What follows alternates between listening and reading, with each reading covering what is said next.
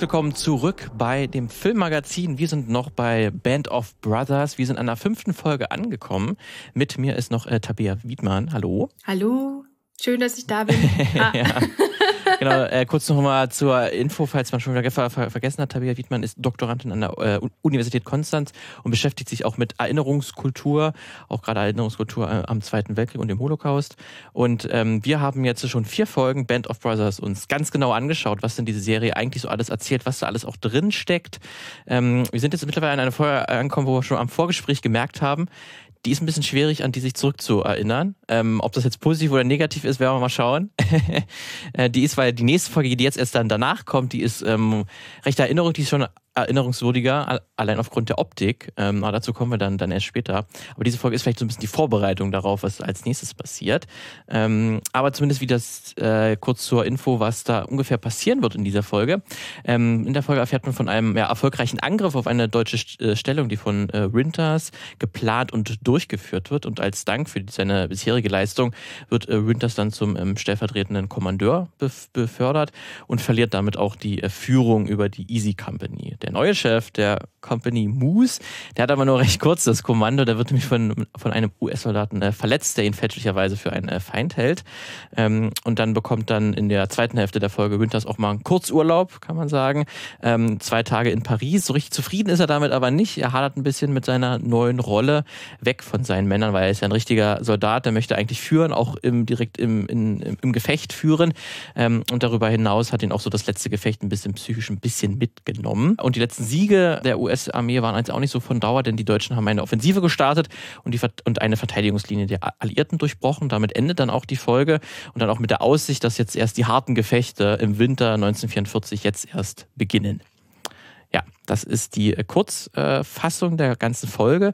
Die ist jetzt auch zum ersten Mal inszeniert von äh, Tom Hanks. Der ist ja sonst als Produzent äh, neben Steven Spielberg ja dabei. Die beiden, die ja dann auch Soldat James Ryan davor gemacht haben. Der hier auch mit Dreamworks ja auch auf, als Produktionsseite mit dabei ist. Der jetzt aber diese fünfte Folge ähm, Crossroads oder Kreuzungen auf Deutsch ähm, inszeniert hat. Ähm, das Ganze beginnt wieder mit Veteranen-O-Tönen, ähm, die schon immer mal einen Vorblick äh, geben, um was geht es denn eigentlich. Äh, man kann sagen, was, und das glaube ich so das Erste, was ein Veteran als Frage stellt, ist, was macht einen guten Anführer aus? Ähm, und dann erzählen halt die mhm. Soldaten, mhm. wie so ein Anführer sein muss, dass er sich für seine Soldaten, für seine äh, Mitsoldaten halt auch irgendwie aufopfert oder so und die vor allen Dingen auch sehr gut kennt. Er kennt seine Unteroffiziere, weiß, was die brauchen, äh, was, was, was vonnöten ist. Ähm, und dann wird halt auch von einem Anführer irgendwie gesprochen, der halt immer, der sehr gut war und der immer das Richtige tat, irgendwie selbst unter groß, großem Druck. Ähm, und da ist wahrscheinlich, damit ist Winters gemeint, den es ja auch äh, wirklich gab. Absolut. Für dich auch so der Eindruck, so was dieser, schon mal der, der Einstieg ist, was macht einen guten Anführer aus? Was ist ja sowieso, was man in den anderen Folgen ja auch schon immer so drin hat, dass Winters so als, als ein Paradebeispiel für einen, für einen äh, Anführer äh, gezeichnet wird und dass man hier nochmal direkt in der fünften Folge in, in, in den Veteranengesprächen das nochmal so ausklamüsert, wie es genau aussieht. Ja, sehr. Du hast ja ganz viel schon angesprochen, auch was in dieser Episode passiert. Und ich glaube, also diese Frage, wir haben, wir haben viel, glaube ich, schon darüber gesprochen, so wie inwiefern inszeniert Band of Brothers immer wieder diese Frage nach, nach Good Leadership und was macht also diesen, diesen Winters zum idealen, verkörperten Anführer. Und ich glaube, dass das Besondere ist jetzt so bei, bei dieser Crossroads-Folge, ähm, wir befinden uns ja also von, allein von den Gefechten, man befindet sich ja immer und immer mehr in, in prekäreren Situationen. Also beim letzten Mal oder die letzten Folgen, so man beginnt mit dem Ansturm. Ähm, man hat diese, diese ganz normalen Eroberungsszenarien. Jetzt hat es so ein bisschen stagniert. Und, ähm, und jetzt befinden wir uns hier in, in einer ganz merkwürdigen, also festgefahrenen Lage und am Ende sogar resultiert diese Serie ja dann im Gegenangriff der Deutschen mit der Ardennenoffensive. Ähm, das heißt, vom Kriegsgeschehen bekommen wir eine immer, immer verschärftere Gegenerzählung, indem man eben nicht Teil der, der erobernden Alliierten und der befreienden Alliierten ist, sondern der, der struggling Allies. Also ähm, so und, und dementsprechend verschärft sich ja auch die Frage nach, nach guter Führung. Und indem man jetzt hier am, am tiefsten Punkt möglicherweise von der Kampagne, den wir jetzt miterleben durften als Zuschauende, uns nochmal ganz genau zu diesen Winters hinwenden, geht es also darum, was macht sozusagen einen, einen guten Anführer aus in den schlimmsten Momenten. Und in dem Fall nicht nur im kollektiven Kriegsgeschehen, sondern wie du auch ähm, so schön euphemistisch ausgedrückt hast, er ist ein bisschen angetriggert von diesem Angriff. Also man merkt, wie, wie reagiert er, wenn er selber größte psychische Belastungen erfährt. Ja. Ähm. Das ist ja auch immer so ein bisschen der Winters, ähm, die sind sehr vorsichtig mit Winters irgendwie mal, dass er irgendwie aus sich rauskommt äh, oder dass man irgendwie sein Innenleben auch erfährt, wie er ist. Er redet ja auch nie darüber. Es wird ja dann nur mal in, in, in Szenen gezeigt, in der er irgendwie stumm irgendwo, irgendwo reinblickt und dann muss man das so ein bisschen deuten, wie er jetzt sich fühlt. Deswegen sind sie auch sehr vorsichtig damit, ähm, wenn er mal irgendwie doch mit dem, was passiert ist, nicht mehr ganz so gut klarkommt, weil meiste Zeit hat man irgendwie das Gefühl, dass ihm das gar nicht irgendwie ankratzt und er eigentlich immer die beste Idee im Kopf hat, wie man jetzt das nächste Gefecht irgendwie, ähm, wie das aussehen könnte und mhm. was man als mhm. nächstes machen muss. Also selbst wenn ja halt die Kugeln um die Ohren fliegen, kann er irgendwie noch führen ähm, und Kommandos geben.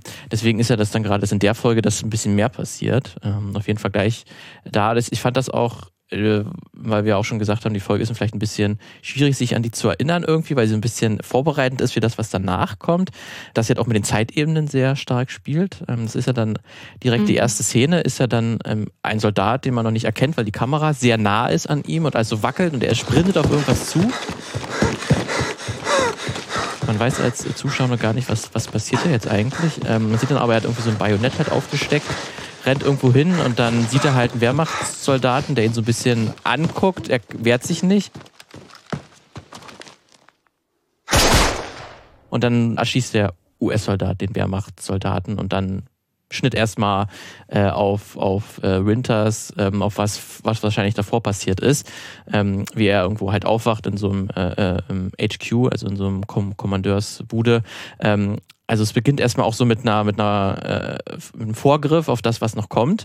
Äh, man weiß noch nicht, dass es Winters dann ist, was diese Szene dann, dann darstellt, dass man das später noch erfährt, dass er diese, diesen Soldaten getötet hat ähm, und dass das schon ein Punkt sein wird, ähm, wo er dann drüber, drüber nachdenkt, weil das wird dann später sein, wenn er dann ein bisschen drüber nachdenkt, ob ihn diese Gefechte nicht irgendwie dann äh, doch physisch irgendwie belasten. Ähm, die reden dann in den, in den nächsten Szenen auch nochmal darüber, dass diese Operation Market äh, Garden gescheitert ist ähm, mhm. und die mhm. auch sehr unzufrieden sind. Auch gerade die äh, äh, Briten haben ja sehr viele Verluste auch, auch, auch gemacht auf alliierten Seite. Ähm, und das Erste, was dann besprochen wird, Winters äh, redet dann auch mit dem, mit dem Colonel und anderen führenden äh, Militärs, ähm, dass jetzt auch die Operation Pegasus gestartet wird demnächst, weil welche britischen Soldaten ähm, sind irgendwie eingekesselt und müssen gerettet werden und halt irgendwas muss da eingenommen werden und irgendwas, ähm, die müssen auf jeden Fall gerettet werden. Aber Winters muss vorher noch halt einen äh, Bericht schreiben. Das fordert irgendwie einer der, der Soldaten auch eine Art In Inventarliste, äh, die abgegeben werden muss. So ein bisschen der bürokratische äh, Aspekt, der hier angesprochen wird.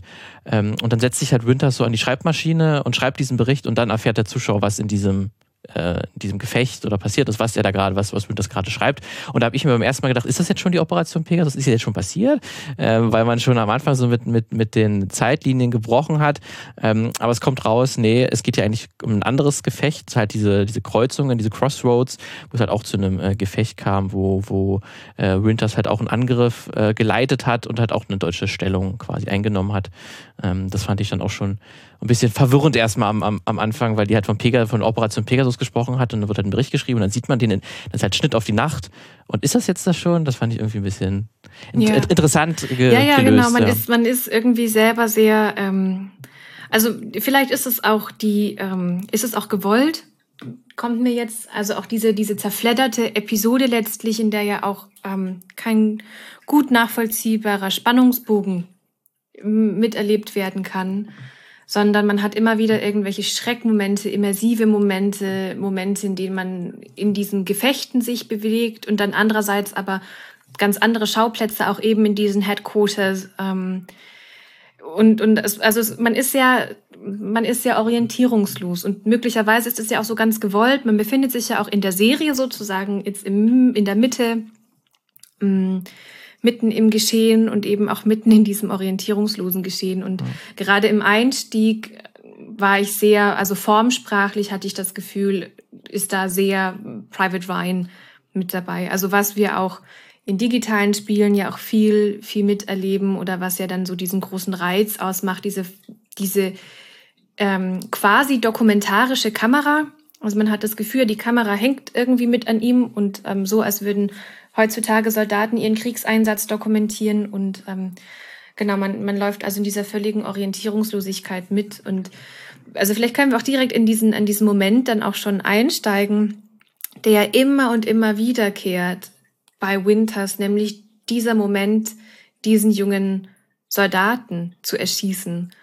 Und das ist ja das aller, nicht das allererste Mal, aber eine der wenigen Szenen, in denen den Deutschen, also in denen die Deutschen nicht nur als, als feindliche Masse inszeniert werden, sondern genau auch als, als Gegenüber, als menschliches Gegenüber und man diese Parallele zieht zwischen den ganzen eigenen unerfahrenen Rekruten und dann auch diesem diesem jungen Mann, der ja eigentlich, das sieht ja aus wie ein Kind und der ihn mhm. eigentlich fast erstmal erstaunt anlächelt und total überrascht ist, dass da jetzt also dieser, dieser Gegner vor ihm steht, ähm, an den er dann also erschießt und man, man möchte fast sagen, erstmal kaltblütig oder notwendigerweise, aber was ihm ja sehr nahe geht. Und man hat ja auch hier wieder diesen Charakterdarsteller Damien Lewis einfach mit diesem Blick und diesen riesen blauen Augen, die sehr viel ins Leere starren dürfen in dieser, in dieser Folge. Ähm, aber eben auch wieder so diese Frage nach, nach Begegnung, nach Feind. Das hatten wir, glaube ich, auch schon angesprochen, was ich finde hier sehr, sehr klar wieder nochmal wird, dieses, eigentlich dieser Kriegszustand als Feindzustand und dieses im Gefecht sein und in diesen Situationen sein, in denen die eigene Menschlichkeit völlig entrückt ist. Und es ist das Gleiche ja auch als mit diesem Friendly Fire, ähm, als dann dieser junge neue ähm, Kommandeur der Easy Company aus Versehen von einem anderen Soldaten erschossen wird. Und ähm, Winters ist ja ganz gut irgendwie handelt und dann einfach nur fragt, ja, wo kommst du denn her? Aus Wyoming, glaube ich. Ah ja, gut, you're far long way from home. Mhm. So kann passieren. Aber, aber allein diese Absurdität mit dieser ständigen Angst und Ausgelaugtheit ähm, konfrontiert zu sein. Und man merkt einfach, es, die Soldaten zahlen den Preis. Und die mit ihrer Psyche vor allem. Und Winters ist davon nicht ausgenommen. Der Krieg überall, ne, dass man halt auch sich irgendwie nie sicher fühlen kann, selbst von den eigenen Leuten. Jetzt, wenn die das nicht mit Absicht machen, weil die auch alle so unter Anspannungen sind irgendwie. Ähm, das ist ja auch tatsächlich was auch in der Realität. Ich habe zumindest mal kurz den Wikipedia-Eintrag von dem Moose, den, den, den, neuen Kompaniechef auch durchgelesen. Also das ist dann auch passiert irgendwie, dass ja nur dieses eine, der dann, man sieht ja noch kurz die Operation Pegasus, die dann relativ äh, erfolgreich vonstatten geht, eigentlich ohne große Zwischenfälle. Und das ist quasi seine einzige Aktion gewesen, die er geplant hat. Äh, und danach wurde er schon direkt angeschossen. Und das war es dann auch, was dann auch so ein bisschen äh, wirklich absurd ist, wie du äh, beschrieben hast, ähm, weil ja dann auch diese, äh, weil da sind ja auch irgendwelche Ränkespiele immer im, im, im Hintergrund, dass der jetzt befördert wird. Wir hatten sie ja auch in den ersten Folgen mit, mit, mit Sobel, da, da ist ja auch viel Politik dahinter, wie das passiert. Und dann wird jetzt hier äh, Winters ja eigentlich befördert dafür, dass er ähm, diesen erfolgreichen, diesen Angriff und für seine guten Leistungen eben. Ähm, dann kommt jetzt ein neuer und der wird schon direkt quasi nach, nach einer Nacht oder so ist der schon wieder weg.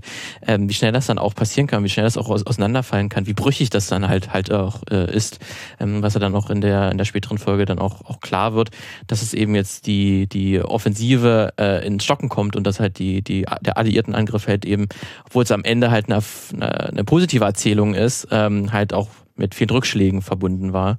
Absolut. Das hat man hier auf jeden Fall nochmal sehr stark, glaube ich, äh, betont. Was ich ganz interessant finde, dass ja auch, dass gerade ähm, Winters jetzt für diese Aktion dann die Beförderung bekommt, äh, weil es ist ja keine, keine von langer Hand geplante Aktion, sondern, wenn ich mich recht entsinne, ähm, sind sie eigentlich, also kommt ja ein Verletzter von einer Patrouille wieder und es ist also klar, man ist auf, auf, Feind, ähm, auf eine feindliche Artilleriestation ähm, gestoßen und jetzt geht es ja eigentlich erst darum, diese, diese Artillerie Einheit einzunehmen. Und ähm, das gelingt ja auch in der Nacht und dann erst zu merken, da, da könnten viel mehr Feinde sein. Also ähm, sie begeben sich da in eine Situation und ja auch dieser, dieser Angriff dann letztlich, zu dem er sich entschließt, das ist ja wirklich die letzte Rettung. Also er, er sagt, glaube ich, sogar, we don't have a choice. Okay. What are your orders? We got no choice. So, die einzige Möglichkeit, die es jetzt also gibt, ist dann aus diesen, diesen Schützengräben, in denen sie sich ja, glaube ich, erstmal verstecken, dann herauszustürmen auf den Deich, weil er davon ausgeht, also sie wissen nicht genau, wie viele Feinde, wie viele Deutsche wirklich in dieser Stellung ähm, vorhanden sind. Ähm, und um selber sozusagen nicht ins ins Gefecht, ins, ins Feuer genommen zu werden, ist der erste Angriff die beste Verteidigung in dem Moment. Und er entschließt sich ja schwersten Herzens dafür, weil sie in eine unheimlich ungesicherte Stellung erstmal über diese Wiese rennen müssen. Mm, das heißt, es ist ein, ein ganz spontaner Einsatz. Ähm, und am Ende stellt sich heraus, es sind zwei Companies, auf die sie da stoßen. Das ist also eine viel größere feindliche Stellung als ursprünglich ähm, absehbar gewesen. Und also dieser ganze Einsatz ist wieder letztlich aus der Improvisation geboren. Und das heißt, er ist nicht nur ein, ein toller Vorbereiter, der also, wie es als ein guter Soldat ja macht, Befehle ausführt, Befehlsketten durchführt, sondern eben hier sieht man wieder gerade dieses Improvisationstalent und der eigene Einsatz. Also in dem Moment ja dieses Vorrennen, das ist ja sehr ästhetisch, ganz bildgewaltig. Ähm, wie Winters da rennt. Man hat eigentlich ja diese Sepiatöne wieder vorherrschen, teilweise gerade als dann das feindliche Artilleriefeuer kommt, eigentlich fast schwarz-weiß. Und dann aber mit dieser roten ähm, Rauchgranate, also diese ganz krassen, damit dem rot-grünen Kontrast, diese ganz eindrücklichen, auch ästhetischen Bilder, wie er da feiner, was beinahe wie so ein Inferno, wie er dann da so rennt mit diesen riesen Rauchschwaden im Hintergrund. Ähm, also diese ganze Inszenierung zeigt wieder, wie viel persönliches Risiko er eingeht, wie viel persönliche Kosten und wie sein großes Talent eben darin liegt, auf die Situation zu reagieren und dabei möglicherweise auch gerade dieses eigene Trauma zurückzustecken. Also vielleicht kommt es auch erst später deswegen immer und immer wieder, weil es in der Situation überhaupt nicht raus darf, sondern in der Situation muss er die Kontrolle behalten. Ja, der funktioniert und, ja irgendwie auch immer immer im, im, ja, im ja. Gefecht perfekt. Also es ist ja nie, dass äh, diese Gedanken kommen immer erst erst später. Ähm, und ich finde, da fand das auch ein sehr eindrückliches Bild auf jeden Fall mit der Rauchgranate, weil es ist ja auch, dass Winters so voranrennt. Hinter ihm die Männer, die müssen noch warten irgendwie für den für den Angriff und die kommen dann halt hinter ihm hergestürmt, hinter ihrem Anführer. Ähm, also man hätte das, glaube ich, fast besser nicht, nicht darstellen können, wie Winters halt gesehen wird von den auch Soldaten, dass er auch vorangeht, dass er halt nicht einfach nur, er könnte auch einfach nur hinten warten und die Kommandos geben. Wäre wahrscheinlich auch möglich, aber er rennt halt wirklich vor, ist der Erste, der Erste, der auch sterben kann. Aber er wird ja irgendwie, ist unverwundbar auch gefühlt. Er hat ja nur einmal so in, in, der, in der dritten Folge was, glaube ich, wo er kurz mal den von Streifschuss, den Streifschuss ja. abbekommen hat. Aber ja, ja, das war auch genau. nur so ein genau. bisschen im Fuß, also auch, was ihm überhaupt gar nicht irgendwie beeinflusst hat ähm, in seiner körperlichen Tätigkeit. Ähm, also er hinkt ja nicht mehr so oder so. Das hätte man ja auch machen können, dass wenigstens eine kleine Verletzung hat oder so, aber das ist ja auch nicht der Fall. Ähm, und ich fand es auch ganz interessant, es gibt dann auch in, die, in dieser Anfangs- äh, Schlachtszene schneidet ja, wie gesagt, die, die, die, die Serie immer auch wieder zu der, zu den Schreibmaschinen Winters zurück, wie er halt mhm. gerade diesen Bericht schreibt. Da kommt auch einmal Nixon rein ähm, und die da unterhalten sich kurz und Nixon sagt dann als, als letztes, ähm, als er sich diesen Bericht mal kurz drüber schaut, verwende mal äh, die erste Person Plural in deinem Bericht, also wir, sprich, sprich, von, mhm. sprich, sprich von wir. Wir haben die Stellung eingenommen, wir haben das gemacht. Dick, you know, that's not literature. You just keep it simple. Try writing in the first person plural, you know. Say we a lot. Thanks for the tip wo man ja auch, glaube ich, nochmal ganz gut sieht, dass sie das gemeinsam gemacht haben und der ist nicht als Kommandeur, hat das irgendwie gesagt, macht das so und so, sondern die haben alle als, als gemeinsame Einheit funktioniert in diesem Gefecht. Ähm, das ist ja. Das finde ich super interessant, dass dir das auch so aufgefallen ist. ja, ähm, weil warum, warum sagt das die, die, die Serie? Warum betont es nochmal extra, dass dieser Bericht in, im, im ersten Person Plural bitte schreiben soll und dass man nicht irgendwie das anders formuliert, irgendwie von weiter weg, irgendwie den Beobachter, sondern wirklich Winters auch in der Rolle, der ist halt einer der Teil der Soldaten. Ah, das ist interessant. Ich habe das ganz anders gedeutet, nämlich, dass nix also mit diesem, der ja so meint, ja, schreib viel wir, schreib viel wir haben was gemacht, ähm, dass es natürlich auch nicht dann heißt, ich habe entschieden das. Und mit diesem Ich habe ähm, geht ja nochmal eine ganz andere Verantwortlichkeit und eine ganz andere Verantwortungsposition einher. Deswegen, ich finde es, ich finde es sehr gut, diese positive Deutung sozusagen von dir mit dem Ja, wir, also auch wir insgesamt, ähm, haben das wieder als Company geschafft die fiel mir gar nicht auf in dem Moment, sondern mit Nix, der ja so als Charakter auch ähm, sehr daran ausgerichtet ist, so gute Wege zu finden und, und möglichst ähm, nicht unbedingt immer regelkonform, sich die, ähm, diesen Kriegseinsatz so gut als möglich zu gestalten. Ja, du könntest ja auch, also wenn, wenn, wenn, wenn äh, Nix das geschrieben hätte, den Bericht, und wir benutzt hätte, dann wäre es, glaube ich, wieder so ein bisschen negativ konnotiert, weil du weißt ja, dass Nix selber nicht so im Gefecht bisher gezeigt wurde und man nicht so den Eindruck hat, dass er jetzt direkt im Gefecht auch so für seine Männer so opfern würden. Und da wäre das wie genau, auch so ein genau, bisschen, ja. vielleicht nicht ganz der Wahrheit entsprechend, da will er sich auch besser darstellen, als es eigentlich ist. Aber so, in, wenn Winters das schreibt, ist zumindest dann als, habe ich zumindest so als, als Zuschauer das so empfunden, Gründen, ähm, dass er dann halt das, das gemeinsam halt ähm, dabei, dabei war und das nochmal extra betont wird. Ähm, aber ja, da, da sind mehrere Deutungen auf jeden Fall möglich, warum da diese Szene so eingebaut wurde. Aber spannend, dass es, dass es der gleiche Satz ist, sozusagen, ja. der, ähm, der Auslöser den Auslöser bildet. Ah ja, das ist ja dann auch, äh, am Ende dieses Gefechts ist ja dann auch, dass dann auch ähm, Winters erfährt, ja, es war auch erfolgreich, man hat irgendwie 150 Soldaten getötet, irgendwie so in der Zahl, oder 50, ich weiß nicht mehr ganz, ganz genau, was, was die Zahl war, aber dass man auch mehr, mehrere Leute auch gefangen genommen hat und alles supi. Aber Winters ist gar nicht so glücklich darüber, weil sie haben auch einen Mann verloren, ähm, wird ja mhm. von einem Private, ähm, ist ja auch getötet worden und, und er, man merkt auch direkt, deswegen war es kein erfolgreiches Gefecht oder deswegen freut er sich nicht, weil ähm, auch ein Verlust ist ein Verlust zu viel. Und man ja auch schon wieder diesen, das hatten wir ja auch schon, glaube ich, mehrmals erwähnt, dass das Winters auch nicht wegen des Krieges oder wegen der Gewalt Willen dort ist, weil er muss es, er muss es halt tun und er versucht auch die Opferzahlen eigentlich so gering wie möglich äh, zu halten und trauert über, über jeden äh, Soldaten, der in seinen eigenen Reihen gestorben ist. Und er versucht ja auch immer ähm, vor dem Gefecht oder so bekommt er meistens auch mit, wenn es irgendwelchen Soldaten nicht so gut geht, wenn die mit irgendwas zu knabbern haben an, an irgendwelchen Sachen, dann versucht er sich so ein bisschen ja auch immer die zu verstehen oder zumindest auf die einzugehen. Und deswegen trifft ihn das natürlich auch, wenn hier ein ähm, Soldat gestorben ist. Ähm, Absolut, das sieht man ja auch in der in seiner Interaktion mit Liebgott. Als Liebgott ähm, einer der ja. seiner Soldaten ja noch irgendwie weiter schießt, obwohl klar ist, Gefecht gewonnen. Ähm, der dann die Gefangenen zurücktransportieren soll und ähm, Winters ihm dann die, die Ammunition, also die Munition abnimmt und sagt, du hast einen Schuss, wenn du einen umlegst, dann werden dich alle anderen meucheln. Ich möchte, dass alle Gefangenen lebend ankommen in den Headquarters. Also auch da wieder ganz, ganz sensibel dafür, wo ist der andere unterwegs. Also auch die Inszenierung möglicherweise so angedeutet mit einer Form von Blutrausch, von Dissoziation im Gefecht und der da also ganz, ganz klar zu begegnen weiß, ähm, ähm, zeigt einfach auch wieder, was du gerade gesagt hast. Diese ja. guten Qualitäten, Dasein, Bewusstsein und ähm, gleichzeitig aber eben auch, also das, das weiß ich nicht, weil wir ja viel über diese Distanzierung und diese, diese Distanz, die er hält und warum hält er so viel Distanz, weil ihm die Dinge eigentlich so nahe gehen. Und ich finde, gerade in dieser, in dieser Episode kommt das also sehr, sehr stark raus, dass sozusagen der, der am empfindsamste, am ehesten zur Führung geeignet ist. Also die auch dieses Empathievermögen, das er als Führungskraft unbedingt braucht. Ich glaube, das ist auch eine, eine neue Aussage, vielleicht gerade auch im militärischen Kontext. Dass mhm. es also nicht nur um diese soldatischen, das ist nicht nur der Stärkste und der Tapferste, sondern dass Tapferkeit in dem Moment Heroismus ganz klar auch mit Überwindung der eigenen Angst, der eigenen Schwäche und eben auch der eigenen Gefühle äh, bedeutet.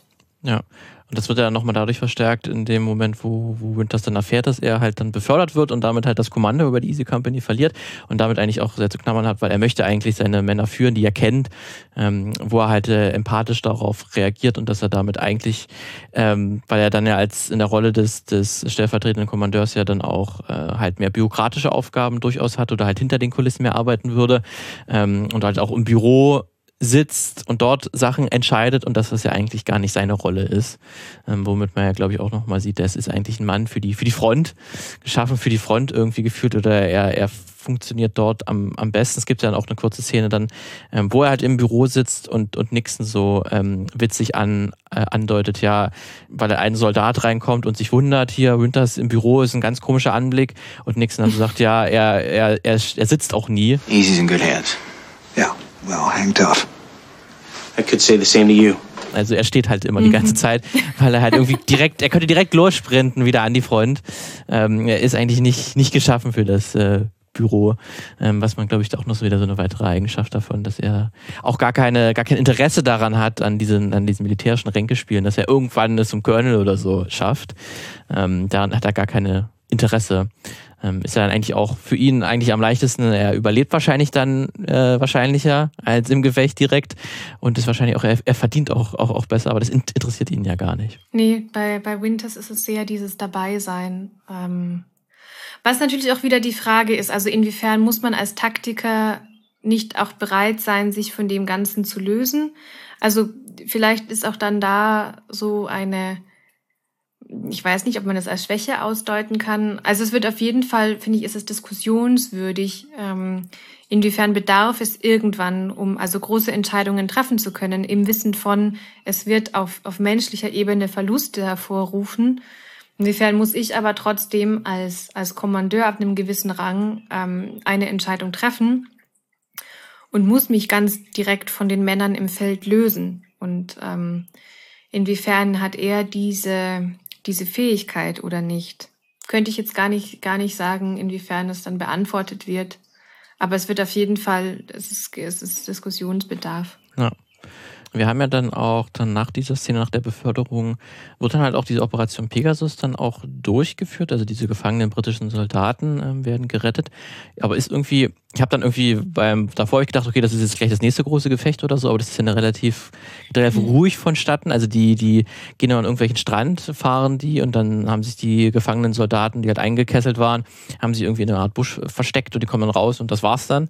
Ähm, also relativ geräuschlos ist das vonstatten gegangen. Ich habe irgendwie da ein bisschen mehr erwartet, dass es irgendwie gefährlicher ist. Aber man sieht da in dem Moment auch keine feindlichen Soldaten, die das irgendwie bedrohen. Diese Rettung ähm, fand ich dann irgendwie, das war wahrscheinlich auch eine bewusste Entscheidung gewesen, das hier noch so ruhig vonstatten gehen lassen, weil dann halt erst später die Eskalation auch eigentlich erst in der nächsten Folge dann wirklich Sachen passieren. Und das ist halt noch so, so es wirkt so einfach. Die sind halt einfach mit Booten irgendwo hingefahren. Da waren die eingekesselten britischen Soldaten, die haben die mitgenommen zack, fertig. Das war die ganze Operation Pegasus. Das ist sozusagen Ideal, Idealverlauf einer, einer geplanten Operation, so hätte man es gerne. Und man sieht hier natürlich auch wieder ähm, Kooperation. Also ich glaube, dass ja auch ähm, wieder, also die, die ähm, niederländische Resistance sogar daran mit auch beteiligt war. Also man sieht halt wieder Alliierten, die miteinander kooperieren und ich glaube, das ist tatsächlich, also möglicherweise ist es auch nochmal aus, aus einem amerikanischen Kontext witziger, ähm, dieser Umgang zwischen Briten und, und Amerikanern.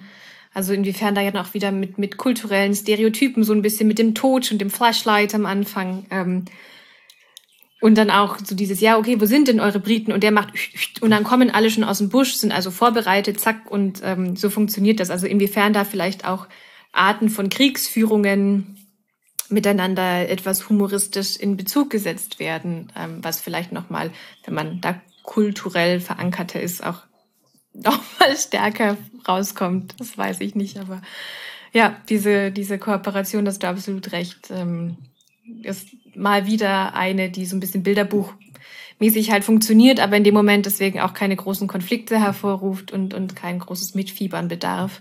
Dann haben wir ja dann äh, die nächste, glaube ich, Szene, die ein bisschen wichtiger wird. Zumindest dann, dass dann halt ähm, Winters Urlaub bekommt, zwei Tage, auch verdonnert wird. Also er hat es gar nicht freiwillig genommen. Ihm wird einfach gesagt, er soll jetzt mal zwei Tage ruhig sich auch mal entspannen. Ja, ähm, ganze Führungsriege ist weg, du fährst nach Paris. You, my friend, are headed to Paris. City of Light. That's a 48-hour pass. It's been decided that you need a little dose of civilization. Bon voyage. Und das ist dann auch das erste Mal, dass wir so ein bisschen, ähm, weil wenn man sonst Städte gesehen hat, dann waren die meisten auch zerbombt oder halt irgendwie äh, vom Feind eingenommen. Und jetzt sieht man auch mal kurz äh, Paris, das halt von den Alliierten wieder zurückerobert äh, wurde. Ähm, und Winters ist halt in einem Art Café, aber man merkt direkt, er fühlt sich sehr unwohl äh, zwischen den Zivilisten und den anderen äh, Soldaten, die auch gerade irgendwie im, im Urlaub sind. Ähm, und der ist ja dann irgendwie in einer Art sehr, sehr vollem Café und, und kommt eigentlich gar nicht dazu, sich irgendwie zu entspannen, weil das auch so voll ist und er irgendwie direkt an seinen Hintermann irgendwie aneckt und der eigentlich dann sofort losmacht, ähm, sofort weg will.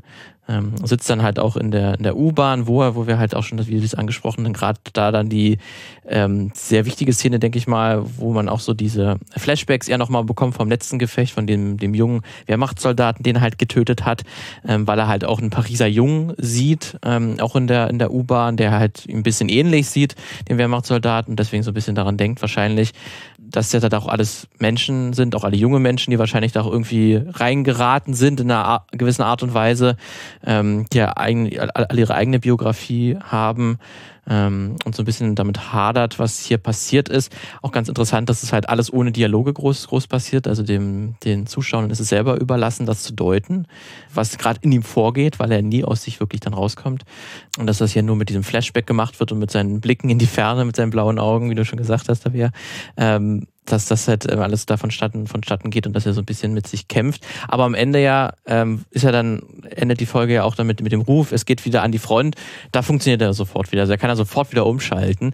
Also sind das immer auch mhm. nur, ich weiß immer nicht, äh, haben da, hat das wirklich Konsequenzen, diese, diese Szene, oder baut man die damit ein, damit er halt nicht ganz so roboterhaft wirkt vielleicht? So ein bisschen er ist doch noch ein Mensch, an ihm geht das alles nicht spurlos vorbei. Aber am Ende, wenn es dann halt doch gefordert ist, dann kann er wieder umklicken, dann funktioniert er wieder. Also ich glaube, was ja viel in dieser Serie ja mitschwingt, ist, dass, glaube ich, viele von diesen Charakteren ja auch StellvertreterInnen sind. Also ähm, grundsätzliche Aussagen so ein bisschen getroffen werden über, über Krieg und, und das Leben als Soldat. Und was ich schon ganz interessant finde, oder was ich einfach, was stark für mich in Paris überwogen hat, ist, dass auch mit dem Rückkehr in die zivile Gesellschaft, wo man sozusagen den, den Ortsbruch hat und den Wechsel hat, dass damit trotzdem nicht der Krieg vorbei ist, sondern dass es ja bei Winters ganz, ganz stark nacharbeitet. Und ich glaube, dass das viel ähm, eine Anspielung ist einfach an die bestehenden Traumata von Soldaten, wenn zwar die Front und die Akutsituation vorbei ist, aber dass gerade deswegen dann erst die Bearbeitung kommt oder dass die Traumata dann sich in dem Moment erst äußern. Und das sind ja diese Überblendungen. Also zum einen beispielhaft diese Kaffeeszene, die seinerseits wieder mit den grünen Uniformen und den roten Vorhängen und, und, und ähm, Schildern sehr wieder dieses Rot-Grün von der Anfangsszene aufgreift, von dem Angriff ausgreift. Das heißt, visuelle haben wir hier wiederum verweisende Signifikanten. Dann mit dieser Überblendung der, der Schienen, also das, der U-Bahn und dem Schuss, seinen eigenen Schüssen, wo er ja andauernd sich selbst sieht, wie er diesen jungen Wehrmachtssoldaten wiederholt erschießt. Ähm, das heißt, diese, diese Verfolgung, die man erlebt, das finde ich ist hier ganz, ganz schön ähm, thematisiert eben über diese verschiedenen Ebenen, die also immer wieder verweisen und über sich hinaus verweisen. Und zum anderen ist natürlich auch dieses Thema der Einsamkeit, wir haben ja schon besprochen, er distanziert sich selbst immer, aber in dem Moment ist ja auch diese Distanz, also er hat, er hat letztlich auch kein Gegenüber, an den er sich wenden kann. Und ich glaube, das ist auch ein, ein Punkt, der indirekt anschwingt, dass auch Kriegstraumata, also dass auch Soldaten, die zurückkehren in die zivile Welt, selten Menschen haben, denen sie wirklich erzählen können von, von dessen, dem, was passiert ist und was sie aber so nah verfolgt. Das heißt, man hat zwar die anderen Kameraden möglicherweise, aber eher so als, als Zwischenkommandeur. Er hat nicht diese, diese Brüderlichkeit, weil er eben diese Zwischenebene einnimmt. Das heißt, dass er jemanden findet, dem er sich anvertrauen kann, ist sehr schwer. Und dass vor allem auch in dieser zivilen Welt eigentlich niemand da ist, der das teilen kann. Und ähm, das ist ja letztlich auch dieses Motiv, was es schon am Anfang gibt mit dem Berichtschreiben und dem Gefecht. Also das, wie wir Geschichte lernen, wie wir über diese, diese Gefechtssituationen, diese Fronterfahrung lernen, das ist nur über indirekte Erzählungen oder über Dokumente. Und ich finde, man sieht ganz deutlich diesen Bruch zwischen den Ebenen, dass ein Dokument niemals die wahre Erfahrung widerspiegeln kann und dass auch eine Erzählung, die retrospektiv passiert, nie diese dieses, dieses Trauma, diese Gefahr, dieses, diese Erfahrung von Versehrtheit, von Chaos, von Überforderung widerspiegeln kann. Ähm, und dass möglicherweise alle Soldaten irgendwo so einsam sind wie Winters und so eingekapselt und dass sogar dieses Ich bin in Paris, also ähm, dieses Weltstadt, dieser, dieser urbane Flair, dieses kosmopolitische Traumziel ähm, daran gar nicht, gar nicht rühren kann. Ja, das ist ja wahrscheinlich, ähm, das hätte ich mir wahrscheinlich noch mehr gewünscht. Was habe ich mir auch gedacht, dass am Anfang halt mit dem, es stimmt noch, wenn wir jetzt, wir springen jetzt ein bisschen wieder an, an den Anfang, aber weil es halt so dann doch die zentrale Szene ja auch, auch mit ist, ähm, dass man halt das mehr nutzt, dadurch, dass man hier in den Ebenen äh, hat und dass man Winter sieht, wer diesen Bericht schreibt, dass man auch mehr hätte damit arbeiten können, dass das natürlich ja die Wahrheit so ein bisschen biegt oder halt die, wie die Erinnerung natürlich auch ein bisschen ähm, nicht hundertprozentig vielleicht der Wahrheit so entsprechen kann oder halt für diesen Bericht das auch ein bisschen anders formulieren muss und dass man da vielleicht auch hätte man in, hätte es auch so darstellen können, dass man bei gewissen Sachen die irgendwie mehrmals sieht. Er schreibt es irgendwie mehrmals, versucht da irgendwie diese eine Aussage ähm, ähm, so perfekt zu formulieren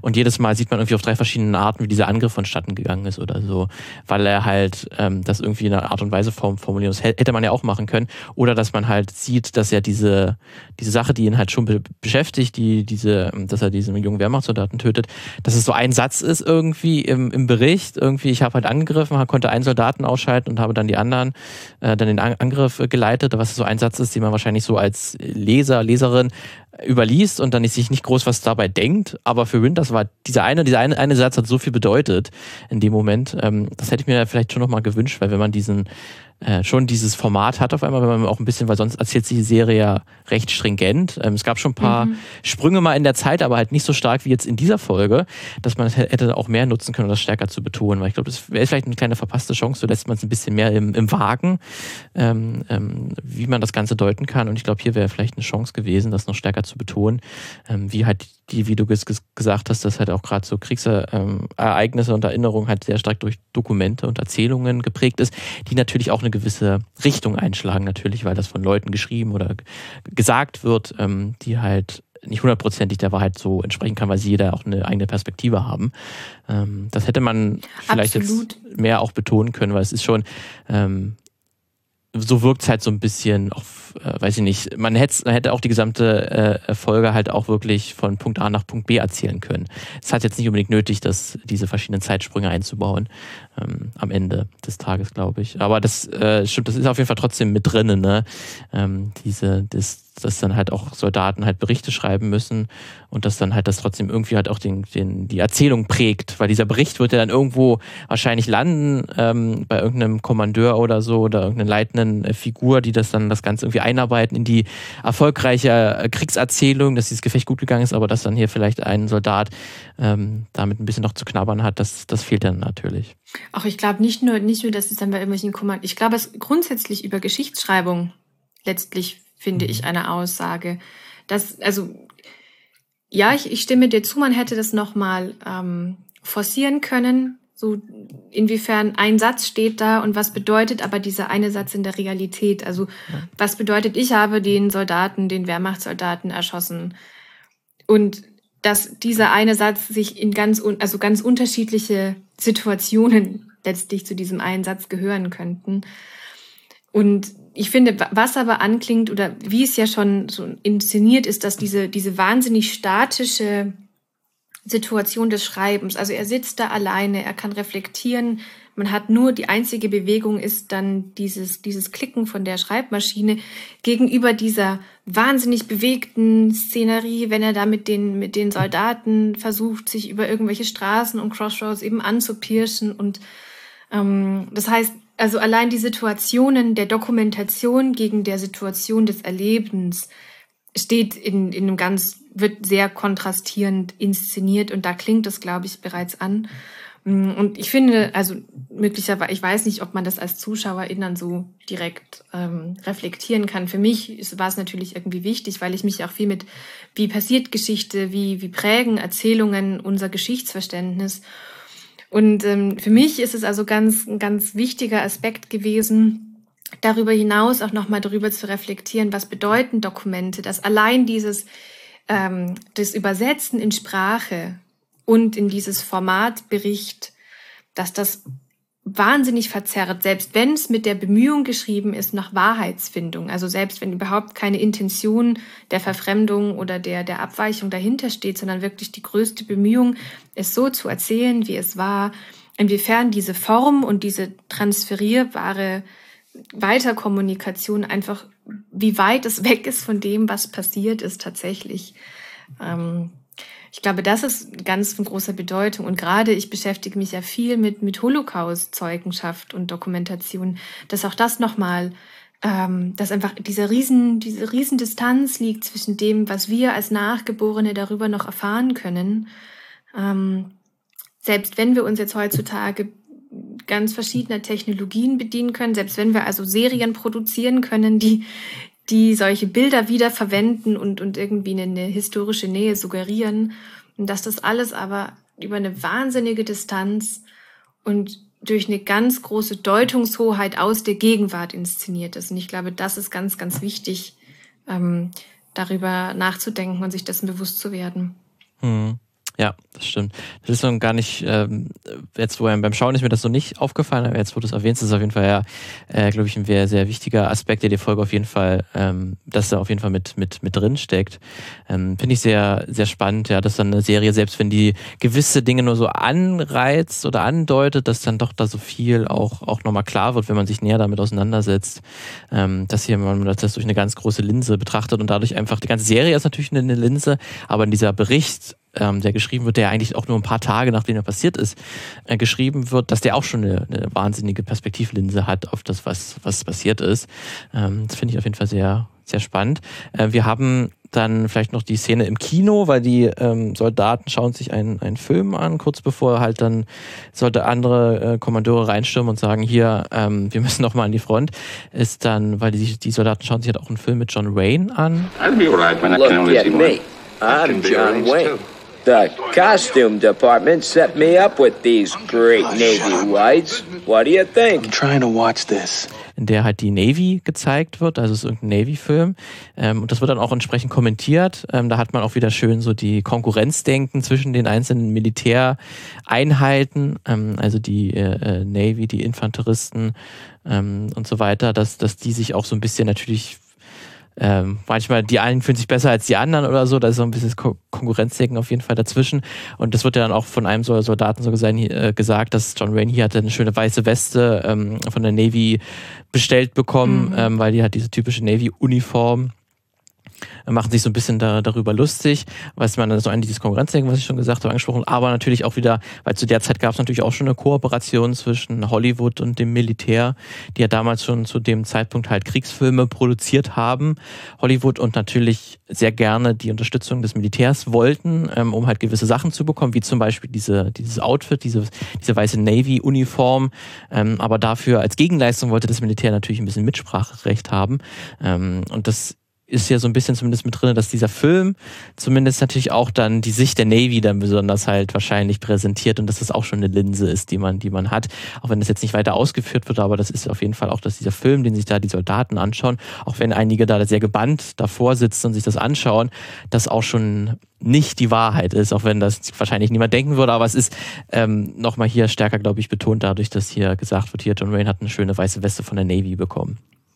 Und in, also ich glaube, es ist auch nochmal ähm, eine Referenz ja zur ersten Episode, in der sie ja auch im Kino sitzen und diesen Film angucken und ähm, in der dieses Zauber des Kinos ja, glaube ich, noch viel, viel stärker ist, also diese, diese sich drauf einlassen. Ähm, ich finde es auch eine Aussage, dass jetzt alle irgendwie drin sitzen und pöbeln und der eine, ja, ich habe den Film schon 13 Mal mhm. gesehen. Also auch wie diese Strategien der, der Beruhigung, oder der, der, der Unterhaltung einfach der Soldaten nicht mehr greifen. Also weil auch dieser Zauber, diese Inszenierung, wie du schon gesagt hast, von irgendwelchen Kriegsfantasien, die Hollywood ähm, propagandistisch schön verpackt, ähm, zu, zu verpacken, zu versucht, einfach nicht mehr greifen, weil die, die Leute haben Kampferfahrung, die haben Fronterfahrung ähm, und haben einfach gemerkt, dass in was wir hier erleben, das ist nicht der Krieg, von dem uns die Leinwand erzählt.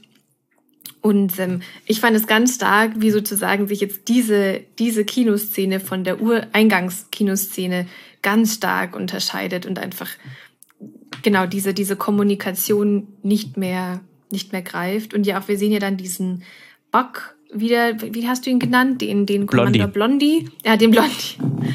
Der ja auch ähm, nach seiner letzten Verletzung wahnsinnig apathisch und ja. ähm, der ja als sehr dynamischer, auch ähm, eher easygoing Mann inszeniert wird zunächst, der, der ja dem Ganzen gewachsen scheint oder im, im Angesichts von dieser Bedrohung eigentlich sehr, sehr locker sich so eher wie nix präsentiert und der jetzt also auch anhand dessen schon, schon sehr am, am Zerbrechen ist an dieser ganzen Erfahrung, ja. die er durchleben musste.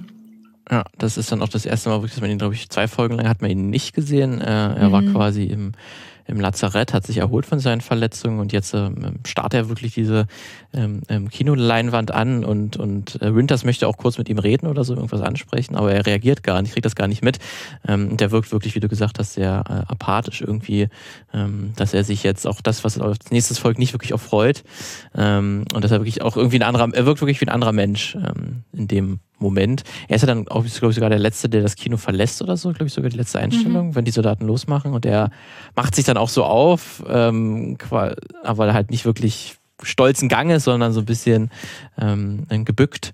Ähm, wirkt das halt halt auch so, als ob er wirklich, ähm, ja, also diese halt ganze Kriegseuphorie letztlich. Die ist halt komplett die, weg, ne? Die ist, genau, und die wird komplett gebrochen und entzaubert.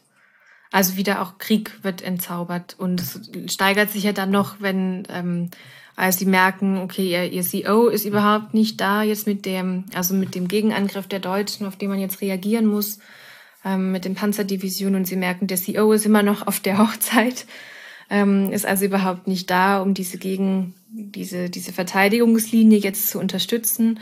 Ähm, und Winters merkt, sie haben überhaupt nicht die Ausrüstung, ähm, und, und ganz klar oder ganz, ganz krass ist ja dann diese Begegnung derjenigen, die an die Front müssen. Und ich glaube, die Fourth Company sogar ist es ja dann die, die rückziehenden Soldaten, die durchkommen. Und man sieht den, den Männern einfach an, dass sie gerade die Hölle durchlebt haben, um auf diese abgedroschene Metapher zurückzugreifen, die aber, glaube ich, an der, in dem Moment ganz gut ähm, greift. Ja, das machen sie auch ganz, ganz klar mit den äh, Blickrichtungen oder den, wo sie halt hingehen, weil die, die gerade schon im Gefecht waren, ähm, die kommen wirklich so, wie du gesagt hast, so als ob die aus der Hölle ge gekommen sind, auch so gebückt, ähm, total desillusioniert, ähm, gehen die halt in die, in die andere Richtung und halt die Easy Company, die jetzt erst in den Krieg zieht, geht halt in die andere Richtung, ähm, mhm. geht ans äh, Gefecht ähm, und nimmt den irgendwie noch den Soldaten, die entgegenkommen, irgendwie noch die Munition ab, ähm, weil halt alles so schnell gehen muss. Deswegen ist die Easy Company auch nicht darauf vorbereitet, eigentlich auf das, was jetzt kommt, weil wir befinden uns dann auch im Dezember. Ähm, das heißt, es ist sehr kalt. Ähm, man erfährt dann halt auch, dass die auch keine Winterkleidung und so da, äh, dabei haben. Ähm, aber trotzdem Winters äh, bleibt trotzdem halbwegs frohen Mut. Es gibt zumindest ja diese eine Szene, wo er mit so einem Lieutenant äh, kurz spricht, ähm, der ihm auch irgendwie berichtet, was jetzt hier an der Front äh, passiert ist. Übrigens gespielt von Jimmy Fallon. Ähm, irgendwie auch ein bisschen komisch, aber also dieser ähm, Showmoderator, der, ah, ist ja, der ist immer mal wieder. Ein großer Hollywood-Moment. ja, genau. Der hatte immer mal wieder so ganz kleine Szenen in, in Filmen. Ähm, auch Jurassic World zum Beispiel ist ja ganz kurz zu sehen. Ähm, aber fand ich dann irgendwie, weil ich habe halt kurz, ist das Jimmy Fallon? Ähm, aber ja, ist er mhm, tatsächlich der hier das spielt. Und da gibt's ja kurz einen, einen, Dialog zwischen, zwischen den beiden. Ähm, und halt, äh, die, der Lieutenant sagt halt Winters, ja, ihr seid eingekesselt mehr oder weniger, wenn ihr euch dorthin begebt in dieses Gefecht. Und Winters entgegnet ihm halt, ja, sind halt Fallschirmspringer, Paratroopers. Ähm, wir sind halt hm. supposed to be. We're ähm, supposed to be surrounded. Surrounded, ja, die sind halt, ähm, wir sind halt dazu gemacht, eingekesselt zu sein, quasi. Wir, das ist unsere Aufgabe. Ähm, dafür wurden wir ausgebildet. Ähm, wo man, glaube ich, ja auch wieder sehr schön das äh, betont, dass hier Winters äh, äh, selbst unter, wenn er krass im, im, Nachteil ist, sich immer noch, immer noch irgendwie, nicht, vielleicht nicht siegesgewiss, aber er hat immer noch ähm, ähm, das, das Kommando und hat immer noch den, den, den Blick dafür und lässt sich irgendwie selbst von, von solchen ähm, Nachteilen nicht beeinflussen oder so, ähm, sondern hat immer auch das Heft in der Hand, ähm, um, um die Soldaten äh, zu, zu äh, leiten. Und das Ganze endet ja dann auch, obwohl man diese Soldaten hat, die gerade aus dem Gefecht kommen, völlig desillusioniert sind, äh, mit so einer heroischen Musik, endet ja die, die Folge dann auch, als ich sich dann die, halt die Easy Company aufmacht, ähm, hier die Gegenoffensive äh, zu starten. Also eigentlich eher positiv oder zumindest irgendwie, jetzt geht's los, Männer, wir freuen uns irgendwie für irgendeine äh, Art und Weise, äh, vielleicht nicht freuen, aber ne, man, man. Wir tun, äh, was nötig ist. Wir ich tun, glaube, was das nötig ist ganz stark ähm, wieder ja auch wie, wie Winters, also diese ganze Kriegs, Krieg als das notwendige Übel und jetzt tun wir das, was nötig ist. Und ähm, genauso wie Winters sein persönliches Trauma wiederum zur Seite schiebt und sagt, ja, also der kann jetzt wieder einsteigen in diese Kommando-Ebene ähm, und ähm, mit diesem Slogan We're supposed to be surrounded ähm, wird das Ganze wieder in Ordnung zurückgeführt letztlich, dass sie jetzt wieder an eine Stelle kommen, für die sie ausgebildet sind und also das alles bewältigen werden. Und es, es mutet ja schon wieder fast, wir hatten es ein paar Mal schon angesprochen für die letzten Episoden, mit dieser Frontier-Erzählung. Also wir haben jetzt den, den Winter, der vor der Tür steht, wir haben die Feinde, die auf dem Vormarsch sind, vor der Tür stehen und wir haben schlechte Ausrüstung. Ähm, und das sind ja alles so irgendwie Komponenten, die auch an dieses, dieses Überlebens-Survival-Genre im amerikanischen ähm, des Überlebens ähm, anrühren und dass wir wahrscheinlich in der nächsten Episode noch um einiges stärker beleuchten werden können. Genau, da kommt dann also dann dieser dann totale Bruch mit den mit dieser heroischen Musik, dann kommt dann die Realität ins Spiel. Ähm, da ist dann die, die nächste Folge dann sehr anders aufgebaut. Ähm, dazu kommen wir dann aber erst auch in der nächsten Folge. Dann Episode 6. Ähm, aber jetzt haben wir, denke ich mal, alles äh, so weit durchgesprochen. Oder ist dir noch irgendwas, was du noch erwähnen wolltest für die Folge jetzt, Crossroads? Ich bin einmal durchgecrossed. Einmal durchgecrossed durch die Folge, gut. Deswegen ähm, haben wir doch noch einige Punkte gefunden. Ähm, aber ich finde es auf jeden Fall sehr spannend, dass denn die Folge so in der Nachbetrachtung ähm, so ein bisschen als Vorbereitungsfolge vielleicht man zählen kann. Ähm, und dass hier nochmal viele halt mit Charakterentwicklung natürlich angesprochen wird. Ähm, aber es vor allen Dingen halt ähm, unterstützend ist sozusagen für die nächste Folge, ähm, wo dann halt dann der die äh, ja der der Krieg noch mal auch noch mal seine Fratze zeigt auf eine gewisse Art und Weise. Ähm, aber schaltet da auf jeden Fall ähm, wieder ein, wenn wir uns dann die sechste Folge ähm, ganz genau anschauen. Da werden wir auch einen neuen Charakter kennenlernen, der hier besonders äh, im Fokus steht. Ähm, aber das wie gesagt dann erst ab der nächsten Folge. Dann auf jeden Fall ich bedanke mich bei dir, äh, Tabea, für deine Expertise. Oh, danke dir fürs Gespräch. Bis zum nächsten Mal. Bis zum nächsten Mal. Tschüss.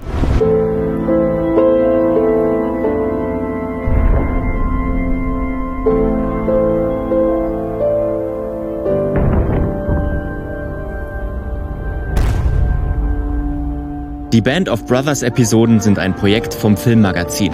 Redaktion Tabea Wiedmann und Martin Dietrich. Produktion Lukas Görlach. Intro Bonnie Stoev. Für mehr folgt uns auf Twitter at das Filmmagazin, abonniert unseren Podcast auf filmmagazin.audio oder schreibt eine Mail an mail at filmmagazin.audio.